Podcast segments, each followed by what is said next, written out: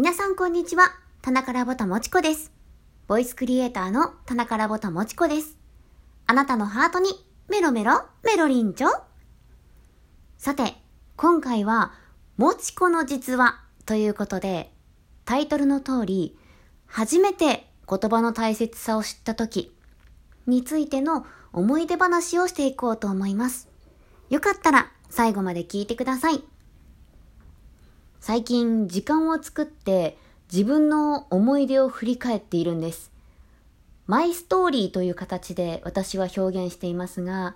今までに経験した頑張ったなーって思うことも、バカだったなーって思うことも、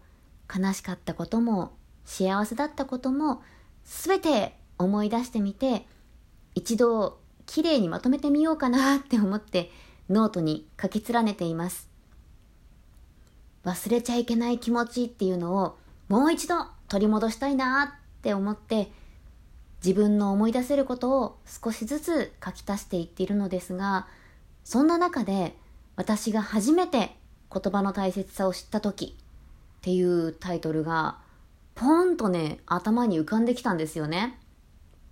まあきっと今がそれを考えるタイミングで伝えるべきタイミングだからこそ出てきたんじゃないかなって思います。初めて言葉の大切さを知った時皆さんも考えてみてください。言葉の大切さっていうのはきっと無意識のうちに気づくものでもあるし最終的にこうあこの時かもって思い当たることもあるかもしれません。まあ、私の場合は後者で私にとっての初めて言葉の大切さを知った時っていうのは母親からかけてもらった言葉がきっかけでした。以前の収録でもお話ししたのですが私中学生の初恋で大失恋をしておりましてそれ以来同級生に恋をするっていうことがなくなってしまったんですよね。まあそれぐらい私の中ではショッキングな出来事で当時3週間ぐらいは毎日 泣き続けていました。いじめられていることっていうのを親には言っていなかったので母親は単純に私が失恋したっていうことしか思っていなかったと思いますがまあね毎日すれ違いざまに死ねって言われても自分の持ち物にどんだけいたずらされてもそこまで泣き暮らすことがなかった私が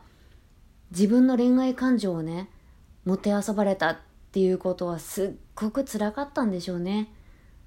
まあ、ずっと自分の部屋の隅っこで泣いていたら母親がねとある雑誌の1ページを差し出してきたんです。そこに書かれていたのはその人は運命の人じゃなかっただけっていうポエムでした。そこから母親が言うんです。あのねその人は運命の人じゃなかっただけだよ。必ず運命の人はいるから。必ず出会えるから。今は悲しいかもしれないけどその失恋にも最後にはちゃんとありがとうってしようねって母親から言われたんですよね。この言葉を聞いてから私はすごく救われたんですよね。当時の私にはとっても効果的で今でも覚えているぐらいです。ここから私は思ったんです。あ言葉の大切さをもっと多くの人に伝えたいなって思って。自分が経験したように自分の見た聞いた考えた言葉が誰かの心を救えるのかもしれないって。この収録の中でもいかに皆さんの心に言葉を残せるかって考えます。音声作品を作る中でもどうやってその言葉が心に残るかっていうのを考えて作ります。台本を考える中でもどれだけ心に伝わりやすく構成を組み立てるかを考えて話します。私は今までの行いが良くない部分もあるし、そこまでできた人間ではないから、まあ、尊敬される部分も説得力もないかもしれないけど、そう思っているんだよ。その気持ちは忘れちゃいけないなって自分自身にも言い聞かせるために今回収録を作りました。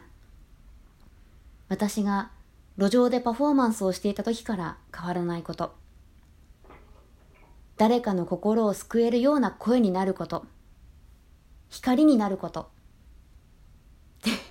まあ、あの、こんな立派なことを言えるような人間ではないですが、私の今の目標はここにあるんだなって改めて思わされました。はい。そんな私の思い出話、いかがでしたでしょうか？もし皆さんの心にも少しでも残るものがあれば嬉しいなって思います。はい。まあ、今日はこんな感じかな。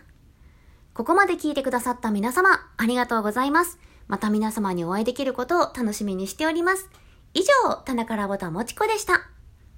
バイバイ。